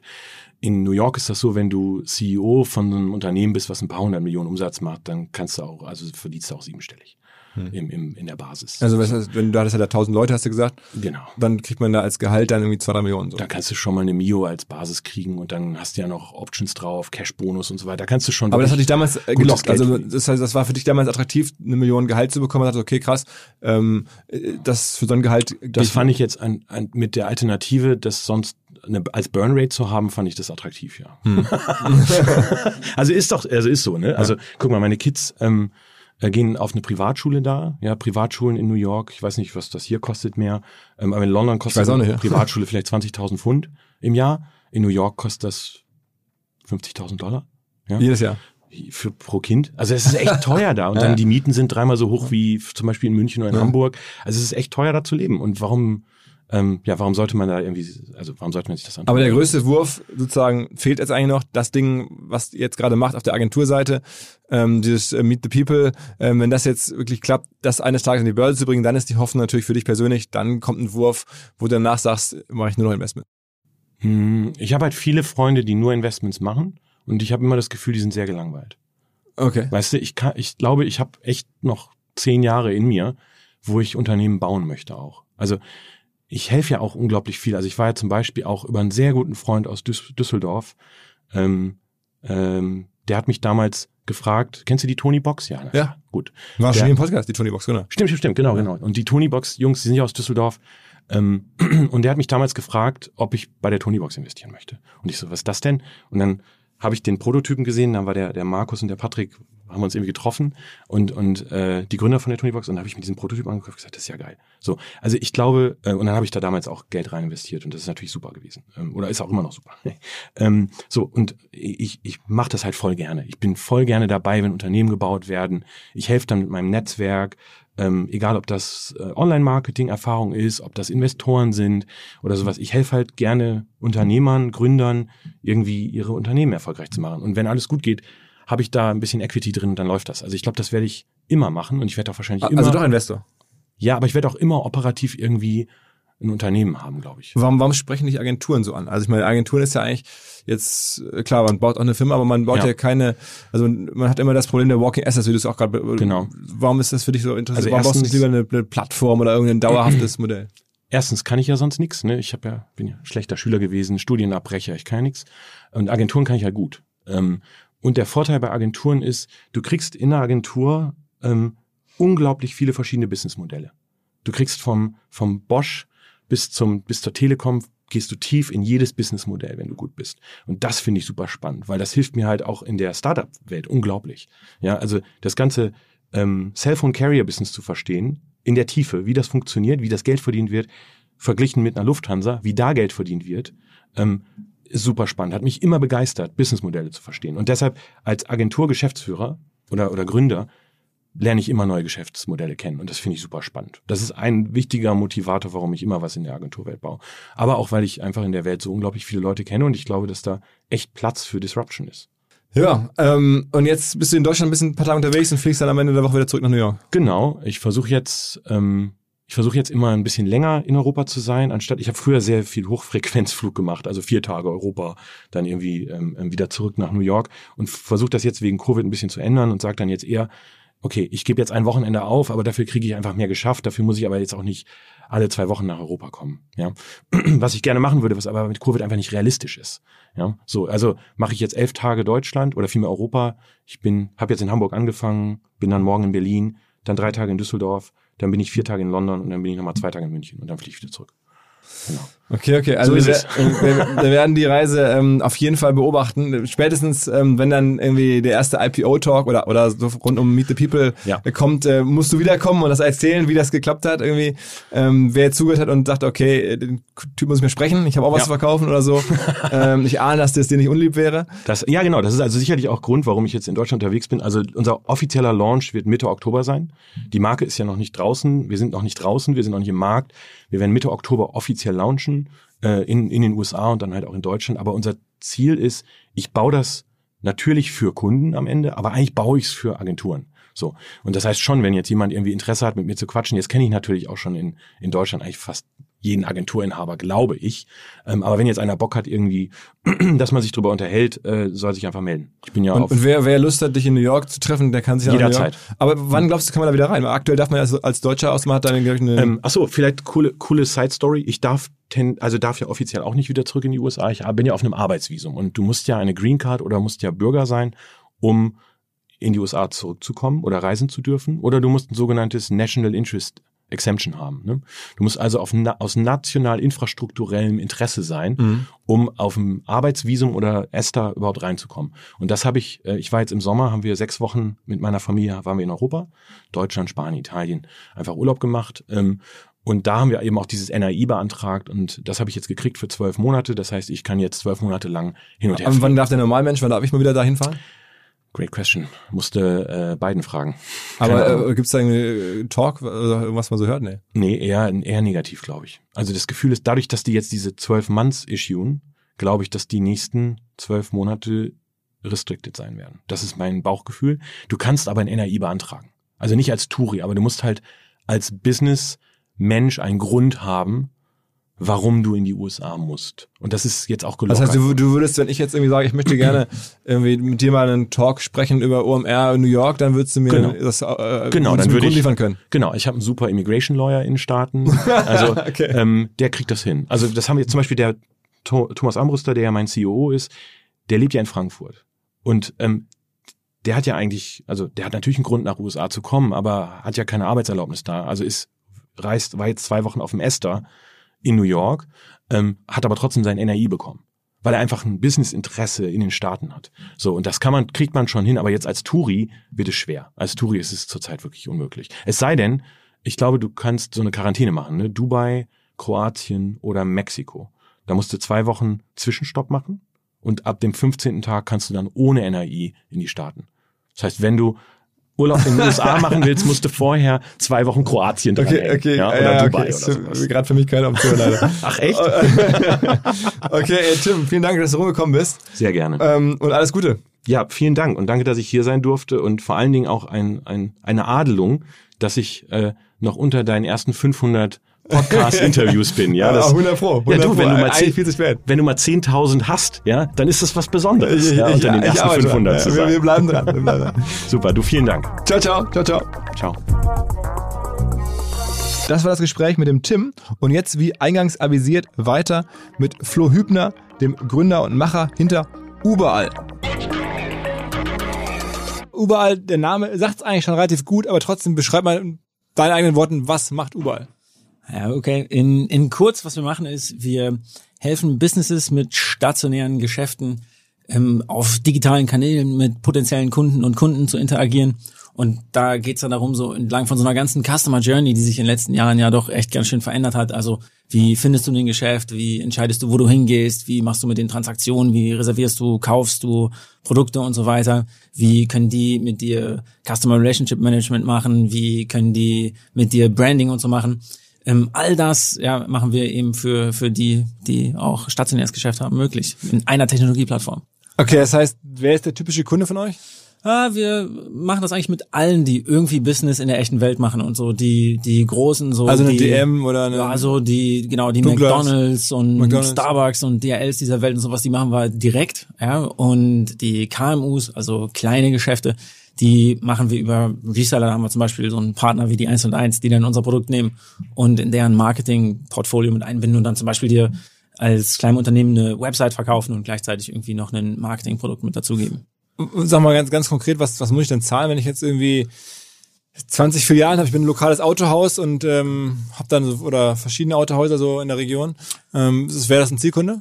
Naja, für uns, für uns direkt jetzt noch nicht. Da bräuchte noch ein paar mehr Autohäuser, aber das kann ja noch kommen. Okay. Also man Äh, braucht schon dann irgendwie so 50 Autohäuser. Ja, so ab, ab 25 bis 50 äh, machen wir das dann auch schon selber. Ansonsten haben wir da eben starke Partner und dann ähm, kommt es immer ein bisschen drauf an, was für ein Produkt man von uns benutzt, aber das ist dann irgendwie so wenige hundert Euro im Monat. So. Okay, und, und das Produkt macht dann folgendes, es sorgt dafür, dass man aus über eine Plattform alle Webseiten pflegen kann, aktualisieren kann, dass alle gut gefunden werden, allen Maps und, so- und so weiter und so weiter. Ja, genau, das ist das ist so der erste Schritt, aber ähm, dann mittlerweile ist es ja noch eine ganze Menge mehr, so ja, weil das äh, einfach jetzt eine viel dynamischere Sache ist. Weißt du, vor fünf Jahren hat man das so gemacht, dass man all seine Daten da abgeschmissen hat und dann waren deine Öffnungszeiten korrekt und dann warst du online schon ganz weit vorne. Aber jetzt geht's natürlich auch irgendwie darum, deine Speisekarte von dieser Woche da zu haben und irgendwie den Link zu deinem Reservierungsportal und wenn du cool bist, noch dein Live-Inventory und vielleicht dein Chatbot und all das, was es irgendwie so gibt.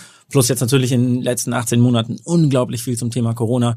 Was für Maßnahmen sind bei dir gerade irgendwie da? Was für alternative äh, Services äh, bietest du gerade an und so weiter und so weiter. Und dann ist das ein, ein sehr, sehr interaktives Ding. Und die, die da Strategien für haben und die das gut machen, die äh, kriegen das dann auch wirklich eben hin, dadurch Kundenbindung zu machen und auf einer größeren Ebene so ihr, ihr Geschäft, ihre Reputation zu analysieren ja, und dann insgesamt irgendwie an ihre eigenen Top- und Bottomline zu schrauben. Und am ja. Ende ist ja das eine Firma, wie man sie heute sozusagen sich wünscht, aus Unter Unternehmersicht, aus Investorensicht. Ihr habt da so ein monatliches, äh, wiederkehrendes äh, Einkommen, was euch diese Firmen dann, die euch nutzen, bezahlen. Ähm, äh, total, total digital. Also das ist schon jetzt so ein sehr wünschenswertes Modell und entsprechend wertvoll ist die Firma auch. Ihr habt zuletzt irgendwie fast 100 Millionen an frischem Cash reingeholt. Also kann man sich vorstellen, was der Gesamtladen jetzt wert ist. Äh, ja, kann man sich vorstellen. äh, ja, ja, das, das, das, ist ein, das ist eine Menge Holz, aber ich glaube, Ähm, wichtig ist natürlich, was man jetzt damit macht. So, ja. Und äh, da verschwenden wir jetzt natürlich den Großteil unserer Zeit drauf. Und Wie viel, wie viel Kunden habt ihr denn so Größenordnung? Ah, so 1600 Enterprise-Kunden. und- 1600? Ja, und wir, wir betreuen so anderthalb Millionen Standorte, mal, mal ein bisschen mehr, mal ein bisschen weniger weltweit für die. So.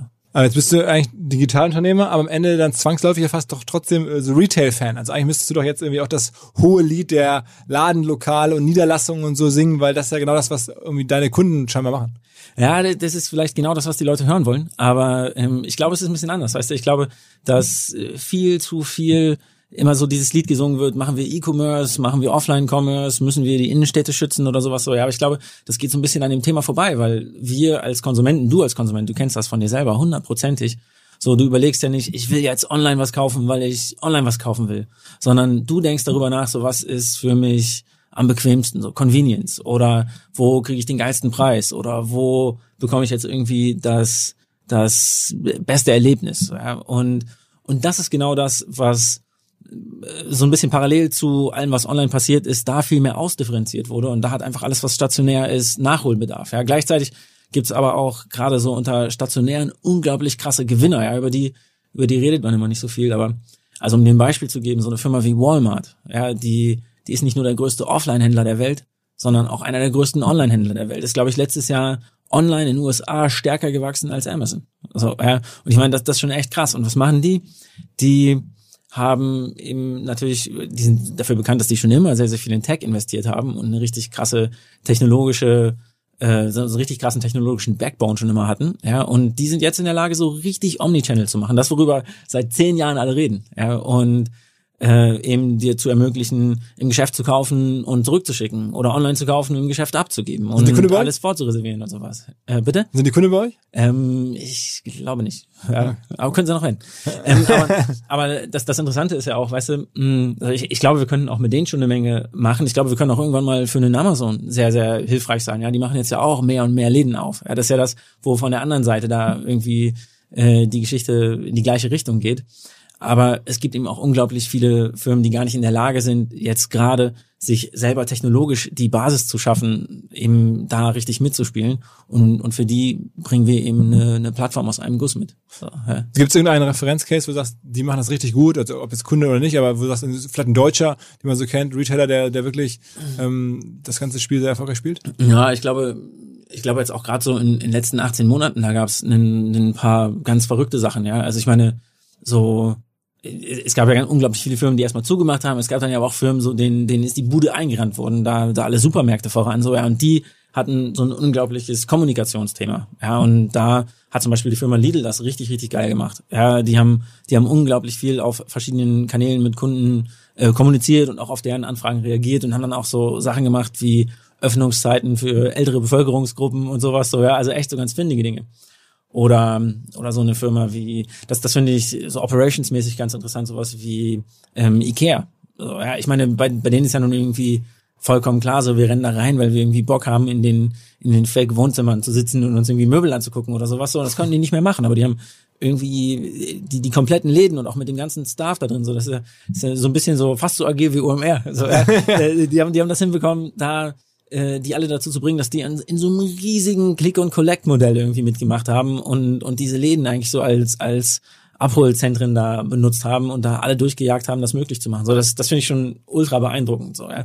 Und gleichzeitig gibt's gibt's natürlich auch irgendwie so die, die ganz kleinen, oder kennst du hier in Hamburg bestimmt auch eine Menge Läden. So meine Lieblingspizzeria in Berlin, die, die haben irgendwie ihren Instagram-Kanal umfunktioniert im Prinzip in, in ihr, in ihren Shop, ja, haben da die Karten ausgegeben, gesagt, wie viel Kappa sie noch haben und äh, wie du bestellen kannst. Und dann hat irgendwie der Typ, der mich sonst da irgendwie am Tisch bedient hat, äh, bei mir vor der Tür gestanden und hat gesagt, geil, so finden wir raus, wo unsere Stammkunden wohnen. So, ja, also so, so, das hat schon viel irgendwie mit, mit Findigkeit zu tun, was da so gemacht wurde.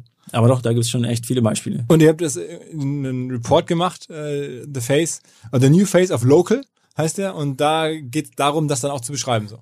Ja, genau. Also da kann man jetzt, wer jetzt sagt, okay, mal anschauen. give ja. me more, der kann dann da dringend das Ding unterladen. Ja, genau, da gibt's eine ganze Menge auch, auch spannende Zahlen dazu, ja, damit man auch irgendwie mal so ein bisschen Hard Facts da hat und, und ein bisschen sieht, was da passiert, aber eben auch ich glaube auch für die, die da vielleicht so ein bisschen Berührungsängste haben, ja, äh, so nochmal das ganz gute Gefühl, dass, dass viele auch an den, an den Basics arbeiten, ja, und eben da auf, auf ganz ähnlichen Leveln unterwegs sind. Wie bist du eigentlich in das Thema reingestolpert? Ich meine, ich weiß schon aus dem Vorgespräch von dir, du bist ja wirklich tatsächlich Informatik-Absolvent, äh, also hast Informatik studiert und auch so eine Promotion angefangen. Äh, und bei, bei Hasso Plattner sogar, was ja nun schon eine ganz hohe Schule ist, sollte man meinen. Und dann aber abgebrochen und dann hast du dir dieses Modell gesucht, was ja vor ein paar Jahren noch ziemlich exotisch war und für normale Menschen kaum zu begreifen, was er eigentlich macht. Wie, wie kommt man da rein?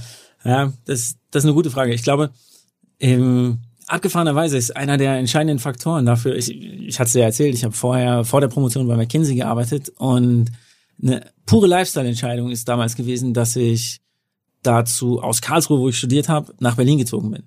So, ja, und das muss man sagen, so, wäre ich nicht nach Berlin gezogen, hätte ich wahrscheinlich kein Startup gegründet. So, ja, und, und dann kommen da so zwei Dinge zusammen, dass, dass einfach Berlin natürlich jetzt wahrscheinlich nur ähnlich wie Hamburg so, ja, aber äh, eine, unglaublich lebendige Stadt ist, also ein bisschen lebendiger zumindest als Karlsruhe, ja, und und dass man da dann viel mehr irgendwie so mit mit Geschäften und mit allem, was da so lokal passiert, auch auch kulturell natürlich äh, interagieren kann und und gleichzeitig war es so, dass dass 2011, 2012 einmal so diese Groupon-Welle da durchgeschwappt ist. So, ja. Und das war so das, wo wir gesagt haben, abgefahren. Äh, die haben ja gezeigt, dass du online was machen kannst und am nächsten Tag rennen die die offline die Bude ein.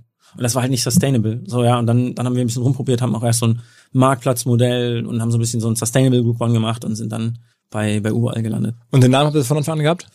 Äh, nee, wie, wie hießen ganz früher die ersten sechs Monate mal Favorite? So wie deine, deine Favorite Businesses, denen, denen du online folgen konntest. Oh, aber und überall ist natürlich schon, so vom, eigentlich vom, vom Begriff her, für das du tut, eigentlich schon fast zu einfach, weil man dann trotzdem natürlich am Ende zu wenig versteht, nur ja. aus dem einen Wort heraus.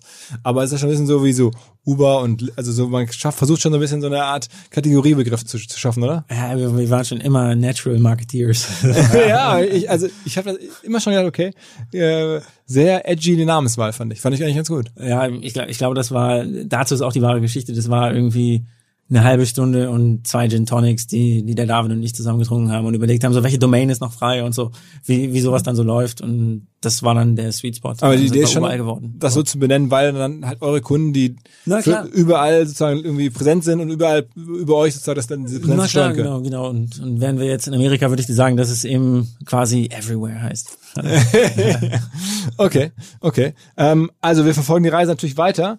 Ähm, jetzt aktuell 400 Leute. Ähm, ihr seid jetzt noch nicht offiziell, glaube ich, in den Unicorn Club eingetreten, aber es dürfte dann in den nächsten ähm, Monaten oder Jahren wahrscheinlich passieren, ne? Das, das könnte passieren. So ist jetzt ist jetzt irgendwie nicht das das erste erklärte Ziel, obwohl wir natürlich schon irgendwie sagen so Next Stop sind 100 Millionen Revenue jetzt so auf der Business-Seite, aber, aber vor allen Dingen haben wir aber einfach. Aber das, das, das ist noch nicht ganz. Da sind wir noch nicht ganz. Nee. Also eher so da, auf der Hälfte oder auf dem. Ja, zwei Drittel. So. Wenn man wenn man da anguckt, die aktuell die Multiples, wir haben es ja auch im Podcast hier mit Sven und so immer wieder diskutiert. Ähm, es ist ja schon wirklich auch Recurring Revenue, den ihr habt, logischerweise, auf eine Software. Also man sieht ja auch teilweise mal dann Faktor 20, Faktor 30 im Markt. Also wenn das Wachstum stimmt natürlich. Das heißt das bei stimmt, euch, ja. ähm, wenn man sich jetzt überlegt, jetzt sagen wir, nehmen wir mal nur die 50, ja, Faktor 20 wäre schon Unicorn. Das ist korrekt, ja.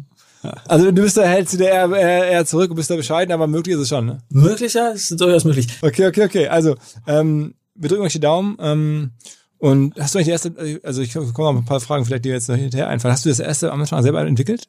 Programmiert auch? Ja, absolut. Ja, Tag ja? und Nacht habe ich da dran gesessen und zusammengehackt. Ja, ja, klar.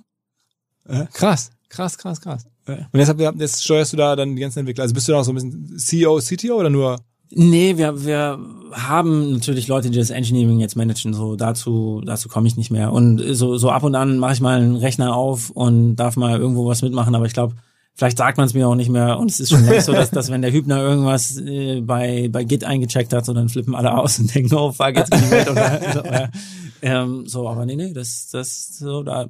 Ich glaube, da ist schon noch ein bisschen Codebase von mir dabei. Ja. Okay, okay, okay, okay.